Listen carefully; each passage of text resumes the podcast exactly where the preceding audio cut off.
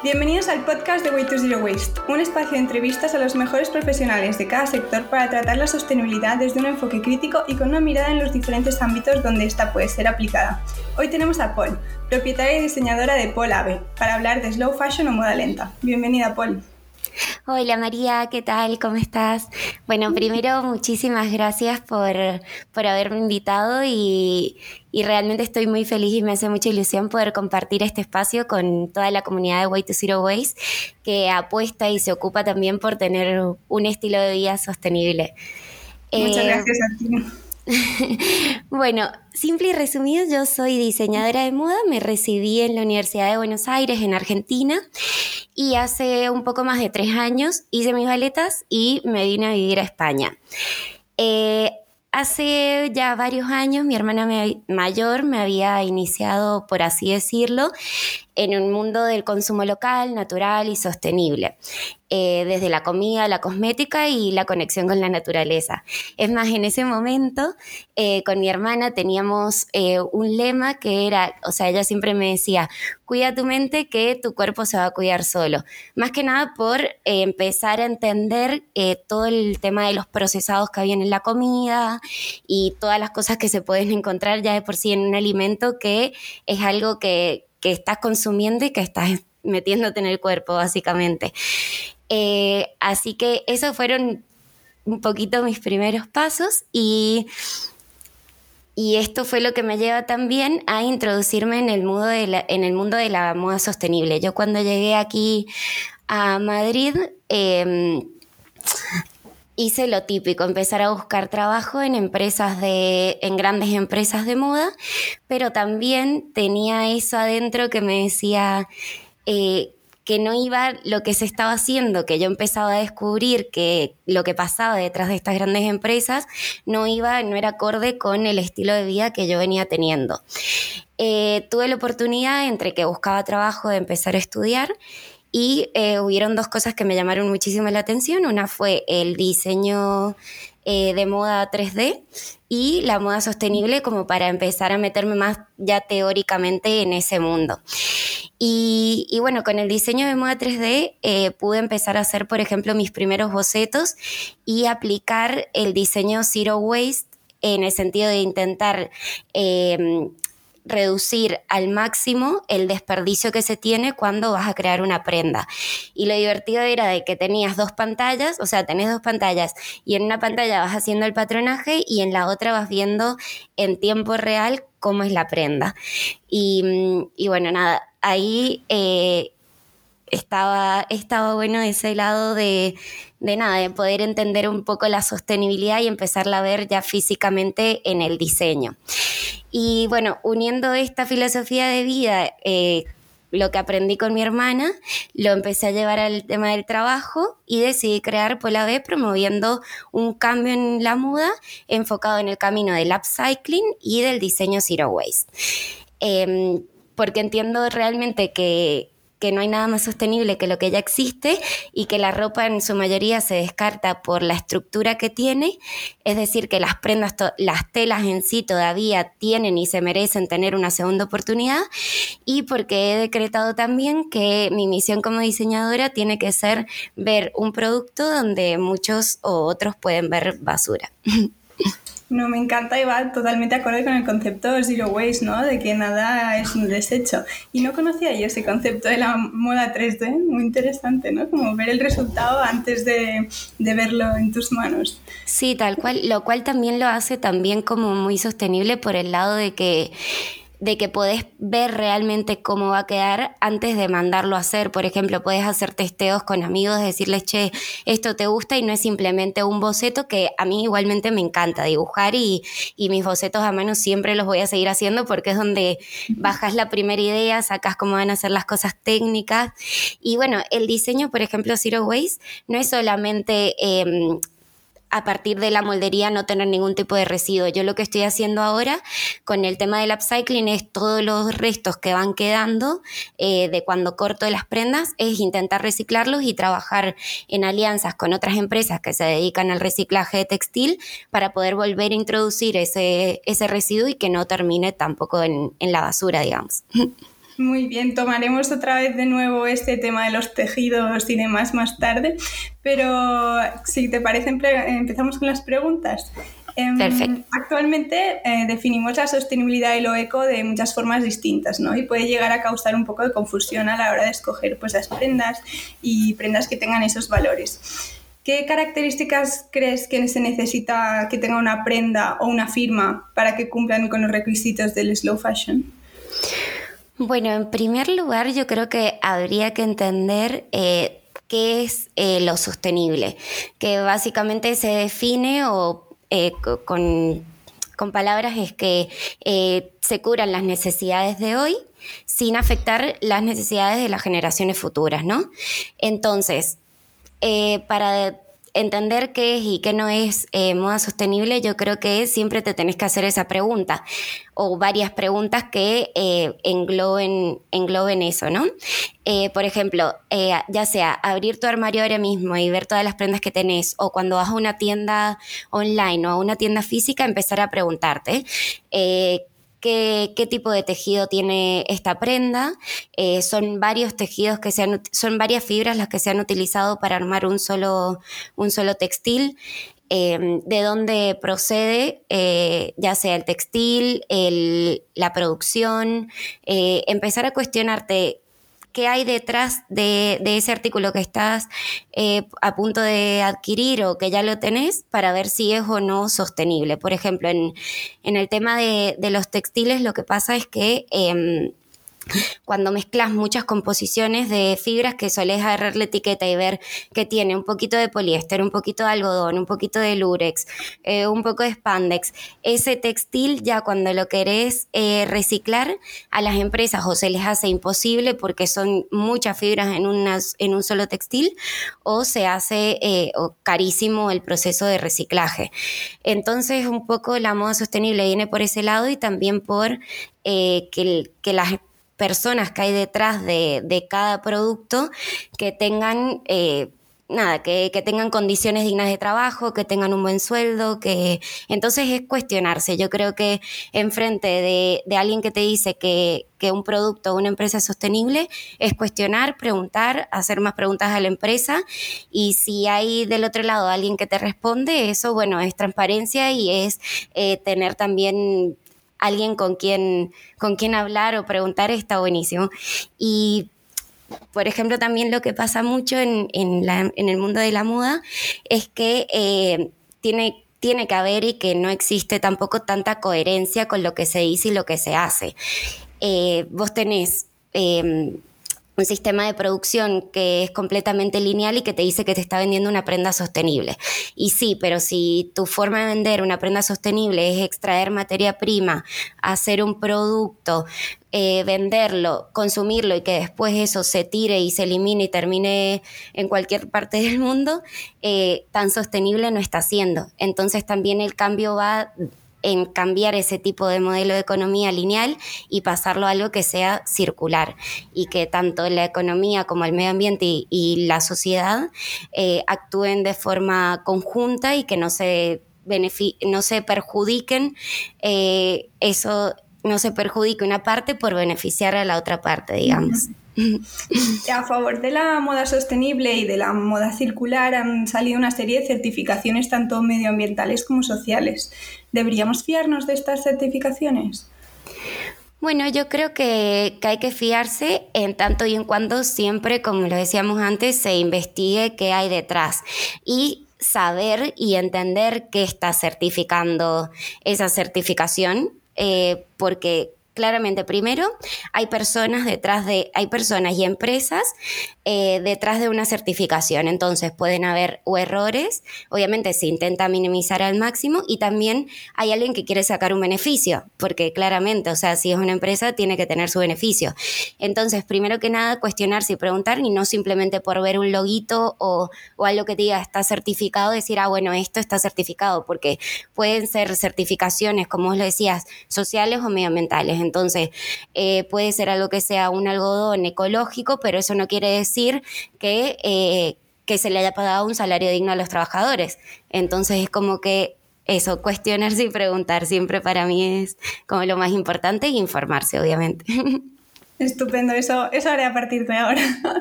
Em, la pregunta del millón y una que realmente no me gusta, pero em, se suele cuestionar mucho el, el, precio de lo sostenible, de lo eco. ¿Tú nos puedes responder de por qué lo eco y lo sostenible es más caro? Claro, eh, bueno, es verdad, suele pasar muchísimo eso y está como ese concepto, pero yo creo que también ahí la pregunta que nos deberíamos hacer es como, ¿qué te parece a vos em, un salario digno para una persona que está haciendo... Eh, esa prenda o ese producto que vos vas a consumir.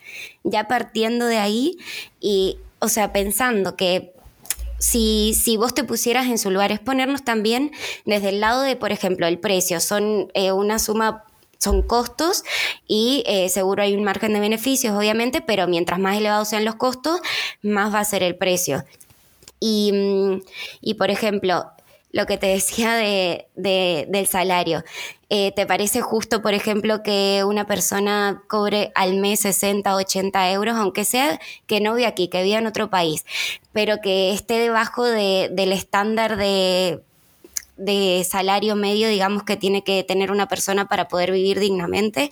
Entonces, preguntarse eso y ahí eh, decidir si algo es caro o no, como que son muchos factores que intervienen. Y obviamente, por ejemplo, a mí lo que me pasa, yo intento tengo, tengo, dos líneas ¿no? de productos, lo que es moda sostenible, que sí, que busco textiles que, que, tengan una certificación, que estén producidos aquí en Europa, o sea, vas tildando una serie de casilleros y quieras o no, cada vez que tildas uno de esos casilleros es un costo que se suma, porque sí, si elegís producir... Eh, una prenda aquí en Madrid no va a ser lo mismo que producirla o en otro país o tal vez mismo a las afueras de, España, pero bueno, estás ahí eh, prevaleciendo la, la producción local, el reducir las emisiones de carbono y decir, bueno, está aquí al lado, eh, tal vez puedo ir en transporte público.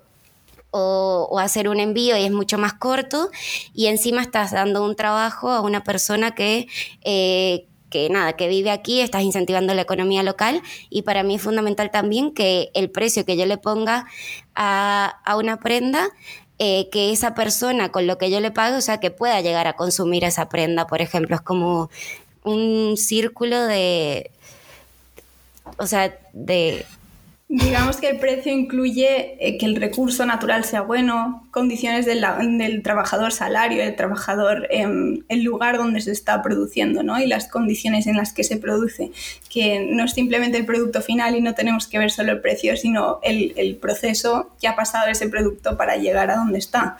Si es un producto sostenible, pues el, el, producto ha sido, o el proceso ha sido más responsable, digamos, ¿no? Y la responsabilidad, pues, tiene un precio, pero que deberíamos pagar. Sí, tal cual. Y que estás apostando también a, por ejemplo, a ser, a tener una prenda que es eh, tal vez sea única, exclusiva para vos y que no, hoy en día pasa también que por ahí salís a la calle y ves a mucha gente que va como uniformada, o sea, que van todos vestidos iguales y sí, porque se compra también ropa por, por el solo hecho de usarla y, y nada, y descartarla y ya está, mañana me compro otra cosa o entonces también creo que hay que perder un poco el miedo a, a repetir, por ejemplo, y apostar y decir, bueno, me gasto un poco más, pero sé que esto lo voy a seguir usando y no me importa si alguien me ve y me dice, ah, ya lo usaste, que también existe mucho eso, en, está como un pensamiento muy implantado en la sociedad y es como, no pasa nada si repetís la ropa, o sea, estás apostando por calidad, porque, porque te dure y porque tenés que amar lo que, lo que vestís, porque vestirte vestís todos los días. Totalmente, uno no ha de seguir modas sino encontrar un estilo, ¿no? Em, antes hablábamos de, de, qué manera saber si algo es sostenible o no, ¿no?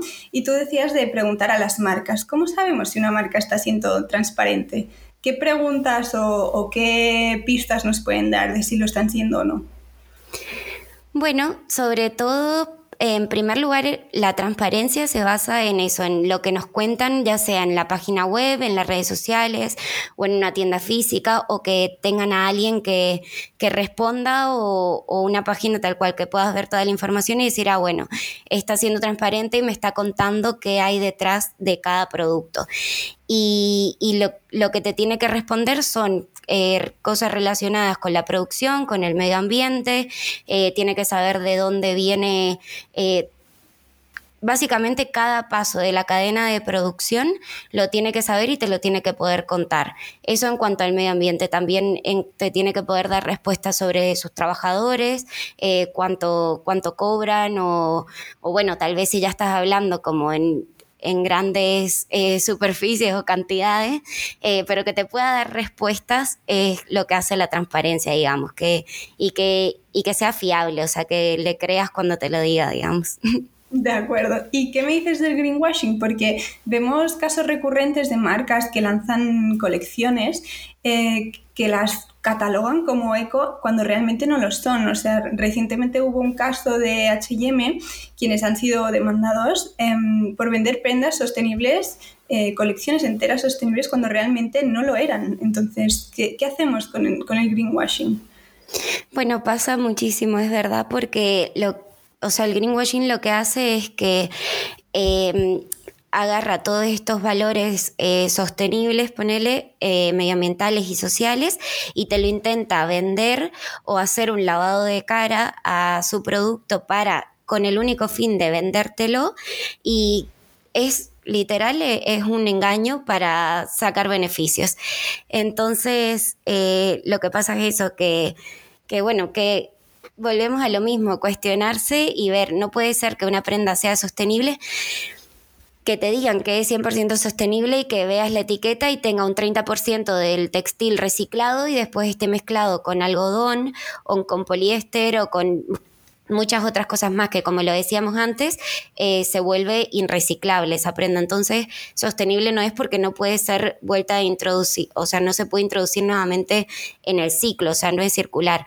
Y también, como lo decíamos antes, del el modelo de economía lineal, que si vos estás vendiendo algo para que termine en la basura, tan sostenible no es o las grandes producciones de, ropa, o sea, producís en exceso y, le, le, le transferís eh, sacas la calidad del producto y, y, le pones una obsolescencia programada por eh, las tendencias express, por ejemplo. O sea, si vos te basas en un modelo que solo saca tendencias todos los días con miles de colecciones al año, claramente está generando un consumo abusivo. O sea, generas todo el tiempo ese consumo en la gente y no de sostenible no tiene nada el deseo ese de, de querer comprar todo el tiempo que, que generan por ahí muchas marcas digamos que siempre tenemos que ser un poco escépticos y policía mala, detective, cuestionándonos todo lo que nos cuentan, ¿no? Al menos las grandes marcas. Sí, pero el, contexto global de lo que son.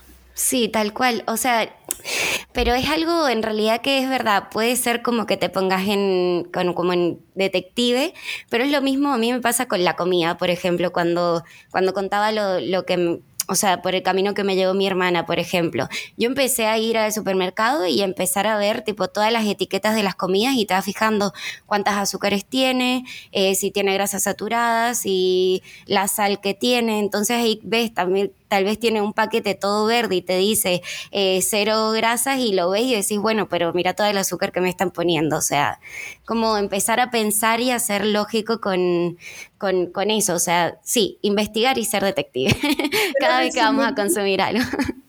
Yo lo resumiría como tomar conciencia de lo que compramos, ¿no? De lo que... Sí. sí. Entonces, eh, me surge la siguiente pregunta. ¿Qué posición tiene el lujo eh, en la moda slow fashion? Es decir, bueno, para mí en realidad eh, no son conceptos opuestos, sino que van muy de la mano, porque si hablamos de lujo como algo que es único, exclusivo, que te va a hacer marcar la diferencia, o sea que en realidad estás hablando en sí de moda y no de tendencia, por así decirlo, como que el lujo sería eso, crear la moda. De hecho, eh, pasa mucho que el diseñador estos últimos años y sobre todo en las empresas de, de, fast fashion o ultra fast fashion es como que empieza, eh, deja de lado la creatividad y toma un rol simplemente de ejecución.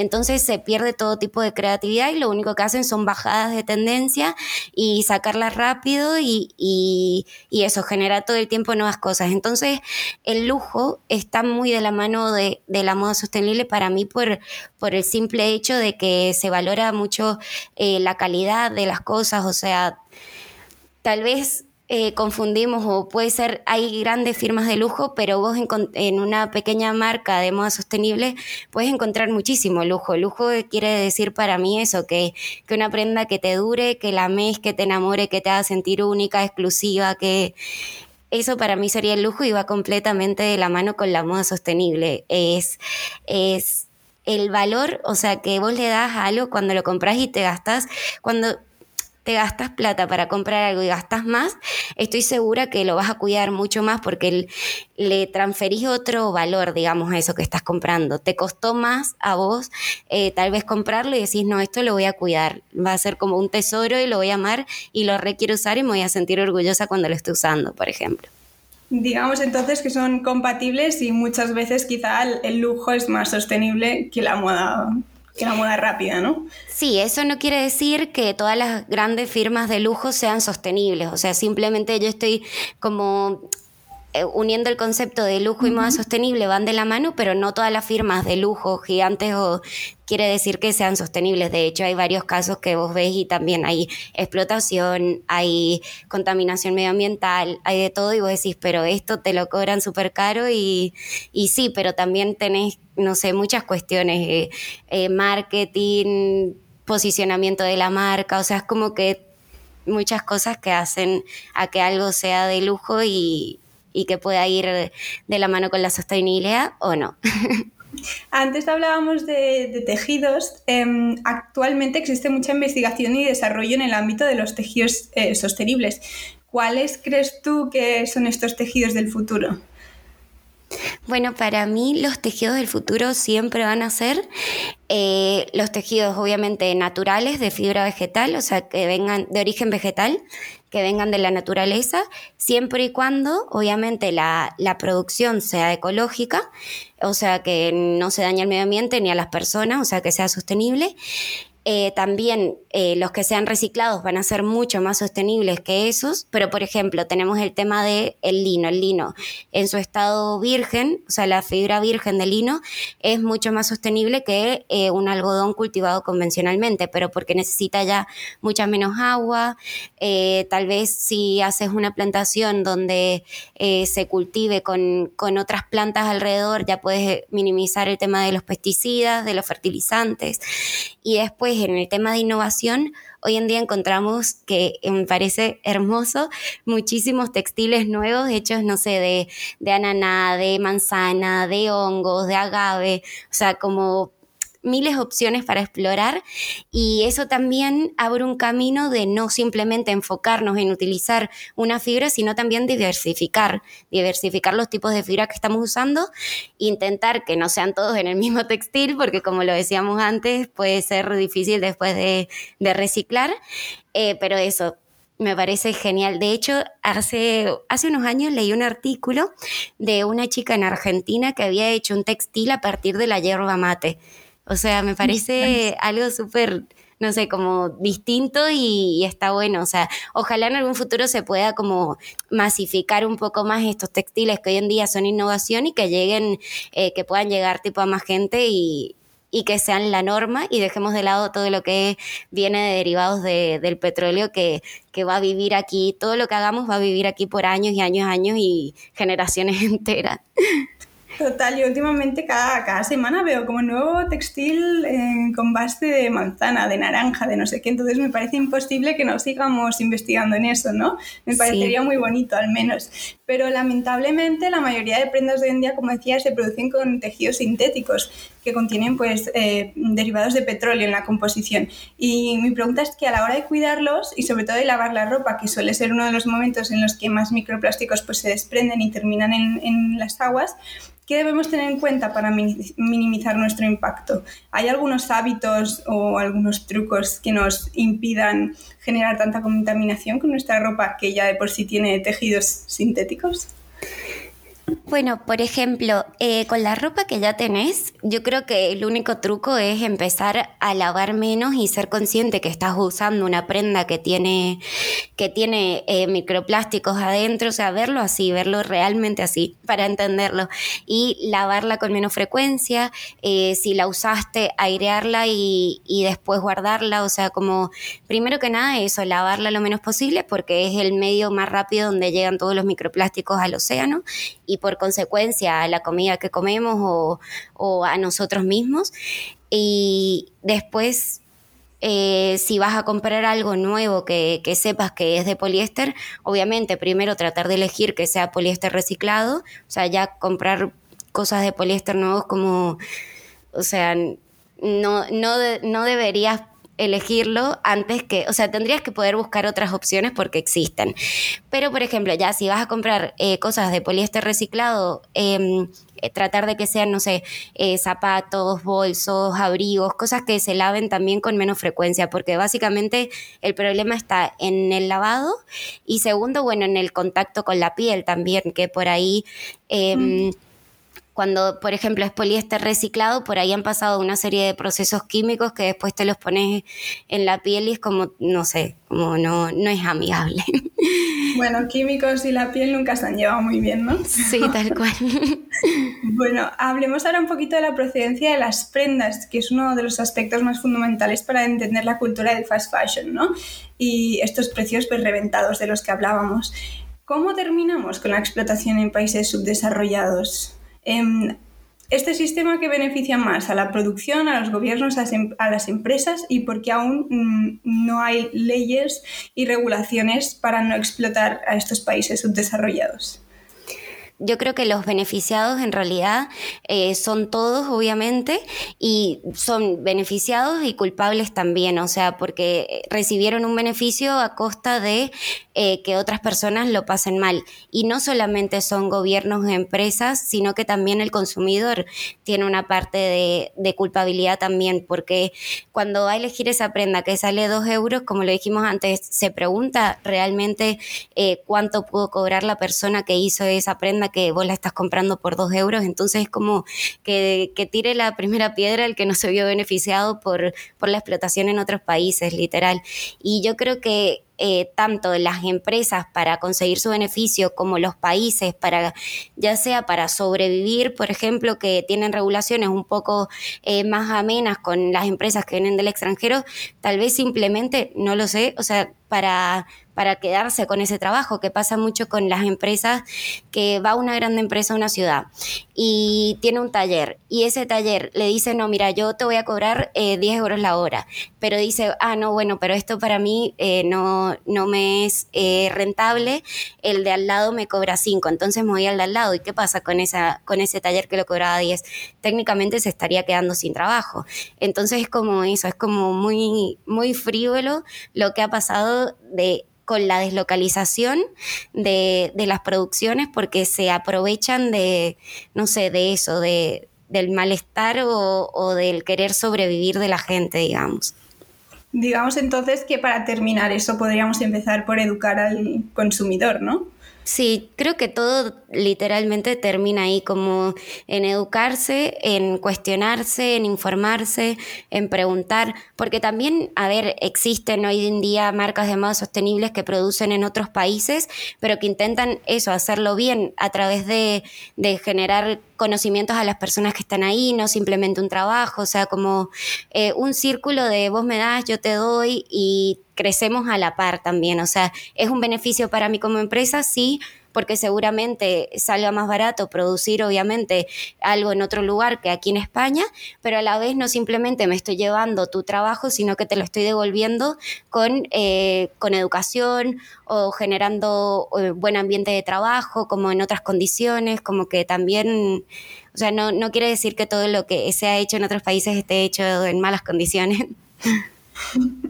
De acuerdo, entonces hablando de, saber un poco más de lo que estamos consumiendo, nos gustaría que nos contaras un poco cuál debería ser entonces el ciclo de vida de una prenda. Tú hablabas de upcycling y pues nada, si nos puedes mostrar un poco más cuál debería ser un círculo completo de una prenda. Bueno, eh, un un círculo completo o un ciclo de vida, yo creo que tendríamos que ir remontarnos al pasado, volver a aprender de nuestros abuelos, de nuestros padres cuando eran pequeños y, y cuidar más la ropa, que pase de generación en generación y que ya cuando, cuando llegue a su final de vida intentar eh, vos mismo que la usaste y que, y que le diste vida a esa prenda, intentar a que se vuelva a, reutilizar para otra cosa y eh, meter de nuevo en la cadena de producción, que sería lo más lógico, o sea, así como, como intentar reciclar y bueno, crees que todo llega a una planta de reciclaje y que se puede volver a, reutilizar, lo mismo con las prendas, que usarlas lo más posible, intentar pasarlas de generación en generación.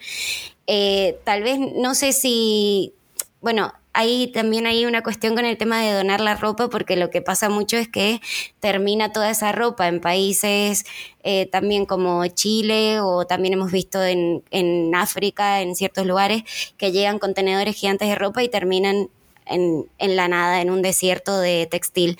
Entonces, como, como eso, cuidar vos el fin de vida e intentar que la empresa que lo compraste también sea parte de eso y que le pueda dar otro uso o, o eso, vos ser consciente de que llega a su fin de vida útil y que algo tiene que pasar porque si no va a quedar ahí flotando en la nada. Yo me acuerdo en mi niñez de haber visto pantalones convertirse en trapos de cocina eh, yo qué sé, leggings, convertirlos como en collares o, incluso en comas de pelo. Entonces, un poco darles otra vida, ¿no? Como ser creativos, es decir, no se acaba aquí, aún queda mucho producto y mucha materia prima por, por por amortiguar. Sí, tal cual. Bueno, a mí me pasa mucho, por ejemplo, con el tema del upcycling, que siempre hay algún conocido que me dice, ay, yo tengo pantalones vaqueros para darte. Uy, pero lo que pasa es que está manchado, tiene un, está roto, no sé qué. Yo le digo, genial. Eso es lo que más a mí me gusta. O sea, mientras más roto esté, mejor para mí, porque sé que va a haber algo de tela que voy a poder usar para convertirlo en otra cosa. Y lo que esté roto, como te contaba antes, se puede reciclar y, si vos como empresa ya te ocupás de que no haya ningún tipo de residuo, realmente está reciclando toda la prenda eh, en su totalidad, digamos. De aquí me surge una duda, entonces, ¿lo más sostenible no sería simplemente no consumir tanto? Y esta concepción yo entiendo que perjudicaría a las empresas tanto fast fashion como slow fashion, ¿no? Yo creo que también lo más sostenible literalmente es lo que ya existe y no consumir tanto, pero ahí es donde las empresas también tienen que eh, transformarse, adaptarse y a, la situación, digamos, por ejemplo. Eh, está bien, yo tal vez como empresa de moda sostenible eh, voy a incentivar que la gente compre menos, pero no sería perjudicial para mí en tanto y en cuanto yo como empresa fomente también que si a vos se te rompe esa prenda que me compraste a mí, yo te la pueda reparar. Entonces tal vez no, no me compraste dos, pero ya te ofrecí un servicio de reparación. Como obviamente ir como transformando y haciendo que la empresa en sí ya sea circular y que fomente el comprar menos, en cuidar más y en reparar si algo se te rompe o encontrar otras vías de escape, pero siempre vas a poder adaptarte a la situación que se presente. Ojalá sea así en un futuro, te lo digo de verdad. Eh, ¿Qué consejo le darías tú a alguien que quiere seguir una carrera similar a la tuya? Bueno, primero que nada, eh, que se interese obviamente por la moda sostenible 100%, que tiene que ser el futuro y debe ser porque si no, no vamos a sobrevivir. no, mentira. Pero, pero sí que se interese obvio por la moda sostenible y después ya más en, en el tema de, de la carrera, yo siempre le diría y aconsejo en cualquier carrera que apenas empiecen a estudiar, eh, que empiecen a hacer prácticas, a, a meterse en, en en la empresa, en el sistema, porque es lo que te, lo que te da como un panorama de decir, es tan amplio el mundo, a ver a qué me quiero dedicar, digamos, no es simplemente que, ah, voy a ser diseñadora, entonces me voy a pasar mis días diseñando, no, hay tantas otras cosas que se tienen que hacer y que también están buenas que, que meterte desde joven en una empresa para poder aprender qué es lo que hay, como que te hace tener una perspectiva más amplia y poder decidir qué es lo que, a lo que te querés dedicar en realidad. ¿Y qué mito sobre tu profesión crees que debería ser importante desmentir? Bueno, yo creo que básicamente eso, que tal vez cuando empezás una carrera de diseño de moda tenés como la idealización de, de, decir, ay, voy a diseñar y es lo que voy a hacer. Y en realidad hay muchísimas cosas para hacer y tanto en la carrera como, como en el emprender. O sea, no es simple, son tantas cosas de las que te tenés que ocupar que tenés que ser multitasking, digamos. Como el mito es eso, que no solamente vas a estar diseñando, sino que hay muchísimas otras cosas de las cuales ocuparse para, para que funcione. Me encanta, muchas gracias. Y por último, la última pregunta te la paso a ti. Si pudieras ponerte en mi lugar, ¿qué pregunta te habrías hecho que yo no lo he hecho? Bueno, eh, yo creo que, también... Bueno. Tranquila, vuelvo. Em, bueno, y por último, la última pregunta te la paso a ti. Si pudieras ponerte en mi lugar, ¿qué te habrías preguntado que yo no lo he hecho? Yo creo que una pregunta muy divertida siempre es, ¿y vos realmente sos completamente sostenible en toda tu vida, por ejemplo? Mm. es buenísimo. Pero creo que, bueno, no sé si me lo querés responder vos. Bueno, yo creo que coincidimos, ¿no? Que, la, que el sistema es imperfecto y es imposible llegar a la perfección hoy en día. Esperemos que en, un, en unos años sí, pero en un sistema imperfecto, un sistema que no está hecho para ser sostenible, por más que lo intentemos, tú desde la moda, yo desde el zero waste, creo que es imposible llegar a ser zero sostenible 100%. Creo que es un, logro muy idealista, pero que está ahí y esperemos que si la si, si, continuamos progresando, pues podamos llegar, ¿no? Sí, tal cual. O sea, pienso 100% lo mismo y creo que también eh, sí es verdad que con cada pasito o granito de arena que pongamos, sí generas un cambio tanto en tu vida como en todas las personas alrededor. Y está bien ser imperfecto también, en tanto y en cuanto estés haciendo algo por eso, ¿no? Total, a veces sentimos como una presión increíble, ¿no? De que por abogar, por llevar una bandera de algo, pues las de hacer a la perfección y em, que no, nunca se va a hacer. Entonces está bien ser imperfecto y, y, todo el mundo debería saber que por más que quiera iniciarse, ya sea en el zero waste, en la moda sostenible, en el veganismo, pues que no, es una línea recta, no es todo perfecto y que ser imperfecto pues está bien, ¿no? Sí, hay que abrazarlo. Genial. Pues muchas gracias, Paul. He aprendido un montón contigo hoy. Espero que hayas estado muy cómoda em, y gracias por tenerte en nuestro podcast. Muchas gracias a vos también. La verdad que ha sido una charla súper amena y me ha encantado. animo a todo el mundo a que te siga en redes sociales como Pola B y en tu página web que vendes unas cosas súper bonitas eh, abogando por slow fashion. Muchas gracias, Paul. Gracias a ti.